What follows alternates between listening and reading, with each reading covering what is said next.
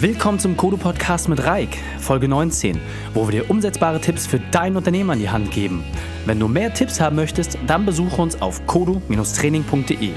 In der heutigen Folge geht es um, wie du sinnvoll Kosten senken kannst. Das heißt, welche drei wichtigen Punkte kannst du dir aus dem heutigen Training mitnehmen? Erstens, welche Philosophie du beim Einsparen haben solltest. Zweitens, warum es sich lohnt, einige Kosten zu streichen. Und drittens, wie du nicht in die Falle tappst, wichtige Ausgaben zu kürzen. Und nun, lasst uns mit dem Training beginnen. Kannst du dich noch an deinen letzten privaten Umzug erinnern? Meiner ist knappe zwei Jahre her. Da habe ich mit meiner Frau etwas Größeres gesucht. Und da ich ein Mensch bin, der versucht immer mit möglichst wenig Utensilien durch sein Leben zu kommen, habe ich einfach gesagt, Mensch, wir müssen alle Sachen, die unnötig sind oder ungebraucht sind, ausmisten. Also, los geht's. Theoretisch war das unnötig, denn die neue Wohnung war ja größer, ich hätte mehr Platz gehabt. Dennoch habe ich gesagt, alles, was wir nicht wirklich brauchen, aussortieren. Und das Ergebnis war wirklich spannend. Einige Möbelstücke, zwei Kartons mit diversen Sachen, drei große blaue Säcke mit Klamotten und eine Truhe haben den Umzug nicht überlebt. Und warum erzähle ich dir das jetzt? Weil du dir als Unternehmer auch immer die Frage stellen solltest, brauche ich das wirklich? Ich bin an der Stelle recht extrem. Das heißt, immer wenn ich überlegen muss, ob ich eine Sache noch tatsächlich gebrauchen kann, dann ist es schon für mich der Zeitpunkt, wo ich die Sache entweder verkaufe, abgebe oder einfach äh, sie entsprechend wegtue, aus einem einfachen Hintergrund. Denn ich möchte nur Sachen benutzen oder in meinem Umfeld haben, die auch regelmäßig gebraucht werden. Und so drastisch muss man da noch nicht sein, so krass muss man da noch nicht sein. Jedoch ist es immer sinnvoll, sich solche Sachen wirklich vor Augen zu halten und zu gucken, was tatsächlich notwendig ist. Und genau so ist es bei Kosten auch. Da ist es an dieser Stelle wirklich sinnvoll, mal einen ganz kurzen Ausflug in die allgemeine BWL zu machen. Das heißt, dort unterscheidet man immer nach Einzel- und Gemeinkosten, man kann nach Art der Produktionsfaktoren äh, unterscheiden, nach den ausgeführten Funktionen. Das erzähle ich jetzt nicht, um dich in den Schlaf zu reden, sondern lediglich, um dir eine Sache mitzugeben, die an dieser Stelle wirklich wichtig ist und wirklich fundamental, wenn du später den Rotstift ansetzt. Das heißt, immer, wenn du entsprechend Kosten reduzieren möchtest, solltest du vorher wissen, haben diese unmittelbar mit deinem Produkt oder deiner Dienstleistung zu tun oder nicht.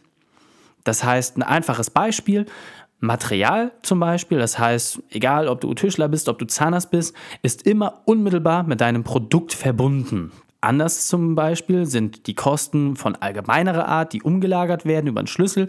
Das ist zum Beispiel Verwaltung. Das heißt, diese werden entsprechend auf alle Sachen, die du in einem Unternehmen machst, umgelegt. Also IT, Support, solche Sachen, die zählen da alle mit rein. Und warum ist diese grobe Unterscheidung so wichtig? Denn alle Sachen, die unmittelbar mit deiner Leistungserstellung zu tun haben, haben für dich den aller, allergrößten Hebel. Und das musst du dir einfach vergegenwärtigen. Das heißt, wenn du dort den Rotstift ansetzt, kann es zum Positiven und zum Negativen den größten Hebel für dich haben. Um das vielleicht nochmal etwas zu verdeutlichen, das heißt, wenn du Zahnarzt bist und keine Materialien hast, dann bleibt die Praxis zu. Als Tischler, als Maler ist es genau das Gleiche. Wenn jedoch beispielsweise die Dame aus der Buchhaltung zwei Wochen krank ist, dann bekommt man das in der Regel irgendwie hin. Und genau das meine ich mit dem größeren Hebel. Das heißt, welche Einstellung solltest du, wenn du den Rotstift ansetzt, an den Tag legen? Als allererstes solltest du das wirklich konsequent machen. Das heißt wirklich wie beim Frühjahrsputz, dir einen festen Zeitpunkt setzen und dann das durchziehen. Glaube mir, das weiß ich aus eigener Erfahrung. Es ist nicht die schönste Aufgabe, es macht keinen Spaß, wenn man es unmittelbar tut. Jedoch das Ergebnis, worauf du hinarbeitest, ist, ähnlich wie beim Frühjahrsputz auch, dass es danach wieder sauber ist, dass du dich freust. Und an dieser Stelle ist es in der Regel auch tatsächlich so, dass du mehr Geld im Portemonnaie hast. Und das ist natürlich ein ganz, ganz wichtiger Punkt, dass du dort schaust, wo du entsprechend hebeln kannst. Das heißt, als erstes solltest du deinen Steuerberater anrufen und ihn nach einer Auswertung fragen, wo alle Kosten und ihre prozentuale Verteilung entsprechend angegeben sind. Das kann mittlerweile eigentlich jedes bekömmliche oder herkömmliche äh, Steuerprogramm und ist tatsächlich auch in dem Thema Service zu verbuchen. Also das ist jetzt nichts, äh, wo er sich auf den Kopf stellen muss, um dir diese Informationen äh, zukommen zu lassen. Nun geht es daran, wenn du diese Liste hast, dann musst du identifizieren und natürlich auch dir die Frage stellen, wie vorhin bei meinem Umzugsbeispiel, brauchst du diese Sachen noch? Das musst du dir wirklich immer hinschreiben. Das heißt, mach dir wirklich irgendwie eine, eine, kleine Notiz, ob das ein Dreieck ist, ein Kreis oder ein Viereck. Brauchst du diese Sache noch? Einfach immer an den Punkt denken, musst du überlegen, dann solltest du sie auf jeden Fall schon mal zur Diskussion stellen. Du musst da gar nicht so drastisch sein wie ich, dass du automatisch, wenn du sagst, hm, ich bin mir nicht sicher, klag das sofort rausstreichen. Das ist eine Sache, die entwickelt sich, das kommt mit dem Training. Zum Anfang ist es völlig ausreichend, dass du da einfach dir ein paar Punkte rausnimmst, die du dann wirklich genau identifizierst. So, und wie fängst du am besten an? Das heißt, wirklich oben mit dem ersten Punkt starten. Das heißt, da, wo die höchsten Kosten auch tatsächlich auftreten. Und da musst du wirklich gucken, erstmal zu identifizieren, haben diese Kosten unmittelbar mit deiner Leistungserstellung zu tun. Ganz, ganz wichtig. Denke immer daran, Tischler ohne Material, die Dame aus der Verwaltung. Wenn diese Sachen weg sind, kannst du dann überhaupt deinen Job noch weitermachen? Das solltest du dir immer identifizieren. Und nun gehst du am ersten Punkt durch. Häufig ist zum Beispiel, dass Personal einer der größten Kostenblöcke ist. Hat in der Regel wirklich auch mit äh, der Leistungserstellung zu tun. Aber Vorsicht, auch die Dame aus der Verwaltung hat entsprechend Lohnkosten. Das heißt, hier kannst du ruhig etwas differenzierter reingehen und genauer identifizieren, welche Punkte dort vielleicht aufgegliedert werden können. Weiterer Punkt, Miete, Fuhrpark, Fremdleistung, das kannst du alles Schritt für Schritt durchgehen und dort immer dir die Frage stellen, brauchst du diese Sachen noch? Mach das auch gerne mit dem Steuerberater zusammen. Die meisten Steuerberater haben ja auch so ein bisschen unternehmensberaterischen Ansatz das ist wirklich eine Zeit, die sich in jedem Fall lohnt, dieses Gespräch mal zu führen. Dass du wirklich sagst, Mensch, ich will mal Frühjahrsputz machen, lassen Sie uns doch mal die Kosten des vergangenen Jahres durchgehen. Ganz wichtig ist, ein Steuerberater ist kein klassischer Unternehmensberater. Warum? Ein Unternehmensberater guckt immer in die Zukunft, ein Steuerberater immer in die Vergangenheit, teilweise Jahre in die Vergangenheit. Und da musst du wirklich aufpassen. Du kannst dir aus der Vergangenheit, kannst du dir zwar Informationen holen, aber du musst für die Zukunft planen. Das heißt, das ist eine Information, der Steuerberater kann ja nicht wissen, was du planst. Das kannst nur du wissen und du kannst es kommunizieren. Das heißt, wenn ihr euch dort zusammensetzt, plane immer darauf, was hast du in der Zukunft vor und dann fällt es auch leichter, eine Entscheidung zu treffen. So, und wenn du jetzt ein paar Einsparungspotenziale identifiziert hast, kommst du relativ schnell dazu, dass deine Mitarbeiter zu viel Geld bekommen, deine Zulieferer sowieso und dein Vermieter brauchen wir gar nicht drüber zu reden. So, und was machst du jetzt? Dass die Kosten überall zu hoch sind, das äh, wusstest du wahrscheinlich vorher auch schon. Die Bude kündigen kannst du nicht, dann müsst du auf der Straße arbeiten, das ist auch nicht sinnvoll. Das heißt, hier gilt es darum, intelligent vorzugehen. Das heißt, sich auf die 20% der Kosten zu fokussieren, die einen 80%igen Hebel haben. Und das ist ein Punkt, den ich hier wirklich nochmal besonders verdeutlichen möchte. Das heißt, beim Einsparen musst du dir immer der Konsequenz der Einsparung bewusst sein. Das heißt, schreibe dir wirklich jede Position auf, die du einsparen möchtest und was passiert, wenn du diese massiv reduzierst, um das ein bisschen zu verdeutlichen. Wenn du deinen Mitarbeitern deutlich weniger Gehalt zahlst, was passiert automatisch? Du drehst die Schraube runter, damit sinkt die Motivation, damit sinkt dein Arbeitsergebnis, damit gehen vielleicht sogar Mitarbeiter weg. Das ist die Konsequenz, die eintritt. Das heißt, hier musst du dir wirklich ganz, ganz genau überlegen, A, wie weit drehst du das Rädchen und ist das die richtige Stellschraube?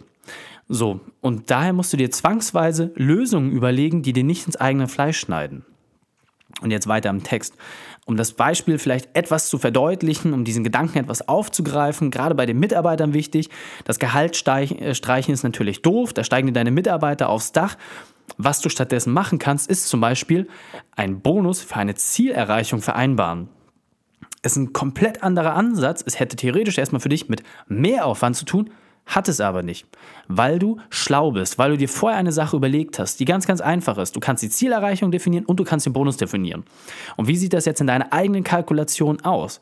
Das heißt, du rechnest natürlich so, dass bei 100% Zielerreichung natürlich ein Bonus gezahlt wird. Jedoch bleibt für dich natürlich immer noch ein großes Stück vom Kuchen übrig. Das heißt, du freust dich über mehr Umsatz, den du einfach der Motivation halber geschafft hast. Deine Mitarbeiter freuen sich, weil sie zusätzliches Geld bekommen haben und alle sind happy.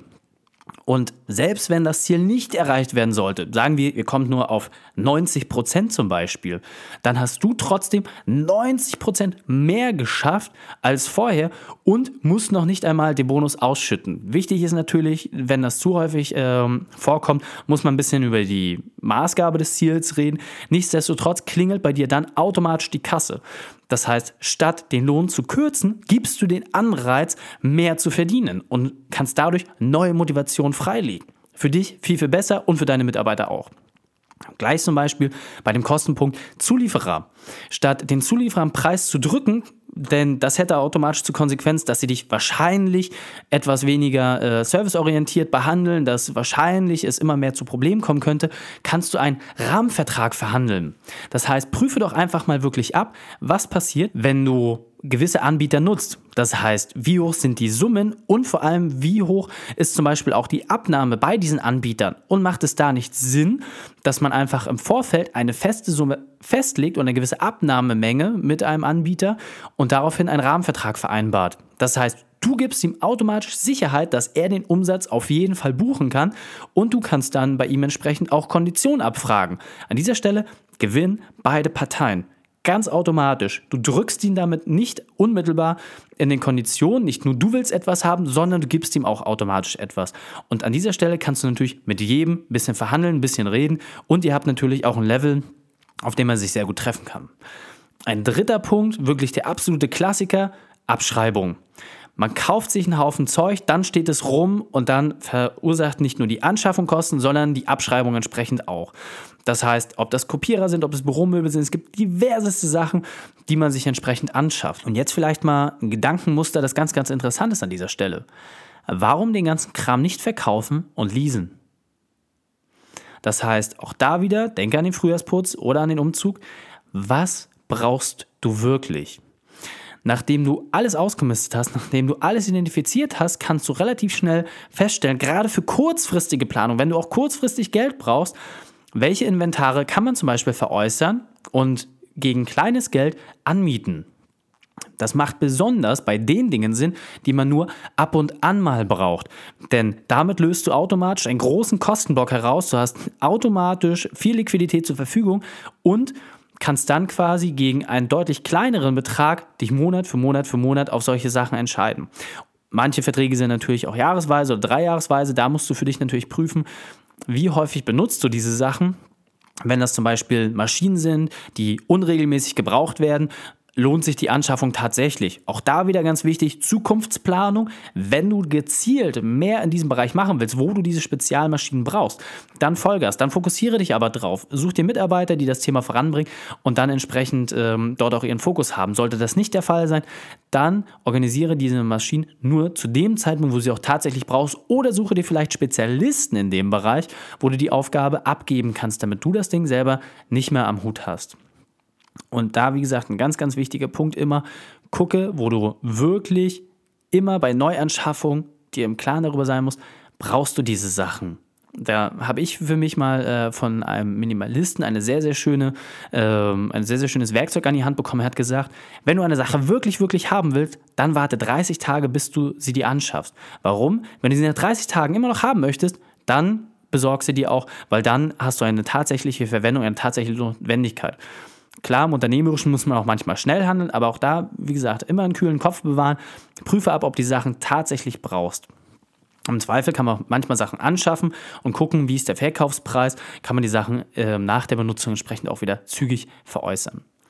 Und einen ganz, ganz wichtigen Tipp, den ich jetzt äh, dir zum Schluss noch mit äh, an die Hand geben möchte, mitunter hast du den allergrößten Hebel natürlich bei deinen Mitarbeitern. Es kommt immer ein bisschen aufs Business drauf an, das muss man hier ganz klar sagen. Aber in der Regel sind vor allem deine Mitarbeiter das größte Potenzial für dich, was die Kosten betrifft. Warum? Denn es gibt Bereiche bei den Mitarbeitern, Aufgaben, die sie besonders fordern, aber es gibt auch Zeiten oder Tätigkeiten, wo sie einen gewissen Leerlauf haben. Jetzt muss man natürlich gucken, was für ein Betriebsklima du hast. Wenn du ein sehr, sehr harsches Betriebsklima hast, ist es schwierig, zu den Mitarbeitern hinzugehen und zu sagen, Mensch, wo hast du denn Leerlauf? Wo kannst du vielleicht äh, nochmal das ein oder andere mehr machen? Das wird in der Regel dir keiner sagen. Wenn ein gutes Betriebsklima hat, kann man das offen kommunizieren. Hintergrund ist einfach, man kann das A identifizieren und zum Beispiel auch sagen, Mensch, ähm, wenn jemand äh, regelmäßig im Sommer mehr Freizeit hat, weil dort einfach die Auftragslage relativ gering ist, warum sollen die Leute an dem äh, in diesem Zeitrahmen nicht auch weniger arbeiten. Das heißt, da kann man auch darüber sprechen, dass man zum Beispiel die Kosten des Lohnes oder des Gehaltes ein bisschen umverlagert. Wenn ihr zum Beispiel äh, saisonal im Herbst und Winter mehr zu tun habt, klassischer Bereich ist da natürlich der Handel, und dann kannst du diese Zeit nutzen, die Leute dort mehr bezahlen oder ihnen die Möglichkeit geben, ihre Überstunden wirklich zu 100 Prozent auch äh, bezahlt zu kommen und dafür dann entsprechend im Sommer weniger zu zahlen. Und so hat man quasi auch für dich es viel, viel einfacher, weil zu dem Zeitpunkt, wo es eh schon schwierig ist, hast du einfach mehr Leute, die dann auch entsprechend zur Verfügung stehen und im Sommer hast du dann dort entsprechend weniger. Und wie gesagt, wenn du ein gutes Betriebsklima hast, ist es überhaupt kein Problem, solche Sachen umzuverlagern. Gleiches gilt natürlich auch, denke an die Dame aus der Verwaltung vorhin. Ähm, du kannst ganz, ganz leicht auch über Organigramme und über Funktionen hinweg Aufgaben verteilen. Das heißt, beispielsweise, wenn die Sekretärin krank ist, kann auch der Azubi sich ums Telefon und den Posteingang kümmern. Wenn die Sachen klar dokumentiert sind, kann er zumindest gewisse Tätigkeiten übernehmen. Und so geht es in allen Abteilungen. Häufig Leute, die sowieso durch den Kontakt ähnliche Interessen teilen und wo man wirklich auch übergreifend die Leute zusammenbringen kann. Und wenn mal einer ausfällt oder jemand etwas weniger macht, kann dort jemand einspringen. So kannst du relativ schnell Potenzial identifizieren. Das heißt, bedenke, wie gesagt, immer für dich, die Kosten eines Personals haben immer den größten Hebel für dich. Jedoch solltest du wirklich achtsam sein, denn dein Personal ist natürlich ähm, das, was es dir immer am schwierigsten machen wird, dort entweder äh, zu streichen oder zu steigern. Denn es ist immer Motivation mit im Spiel und natürlich auch ähm, ein gewisses persönliches Kalkül. Das heißt, eine Maschine wird sich nicht darüber beschweren, ob sie verkauft wird oder nicht. Bei Personal sieht die Nummer schon ganz, ganz anders aus. Also da wirklich äh, die Samthandschuhe anziehen und solche Sachen auch vorsichtig kommunizieren, beziehungsweise auch vorher gern mit Kollegen äh, noch ein bisschen reflektieren, ob solche Maßnahmen dann immer Sinn machen. So, jetzt fassen wir die drei wichtigsten Punkte noch einmal kurz zusammen. Das heißt, als erstes beim Frühjahrsputz kommt immer was zusammen. Das heißt, aufräumen lohnt sich.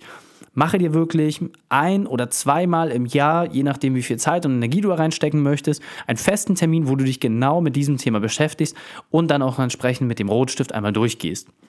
Zweitens, kürze keine Kosten, wo du dir nicht zu 200% der unmittelbaren Konsequenz im Klaren bist. Das heißt, wo dir bewusst darüber bist, was passiert, wenn ich dort den Regler ein bisschen runterdrehe. Sei da wirklich, wie gesagt, sehr, sehr vorsichtig, welche Kosten es tatsächlich betrifft. Und deine eigene Zeit und die Zeit deiner Mitarbeiter haben in der Regel den allergrößten Hebel für dich. Das heißt, hier ist besondere Obacht gegeben.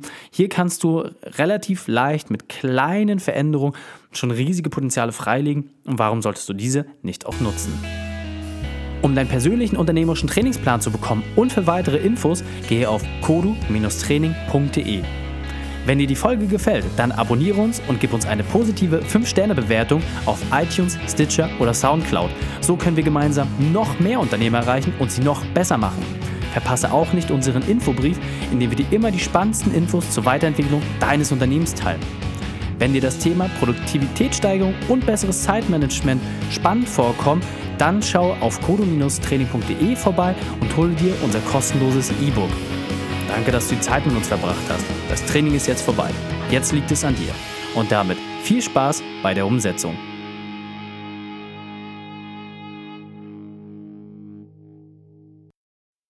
Und wenn du Ideen wie diese für dein Unternehmen auch umsetzen möchtest und auch 10 Stunden pro Woche weniger arbeiten, dann buche deinen Termin für ein kostenfreies Erstgespräch. Dann sprechen wir gemeinsam und schauen, mit welcher Methode wir dich am schnellsten voranbekommen. Geh einfach auf reikane.de slash Austausch und buche dein kostenloses Erstgespräch. Einfach eintragen und dann sprechen wir schon bald persönlich miteinander. reikane.de slash Austausch.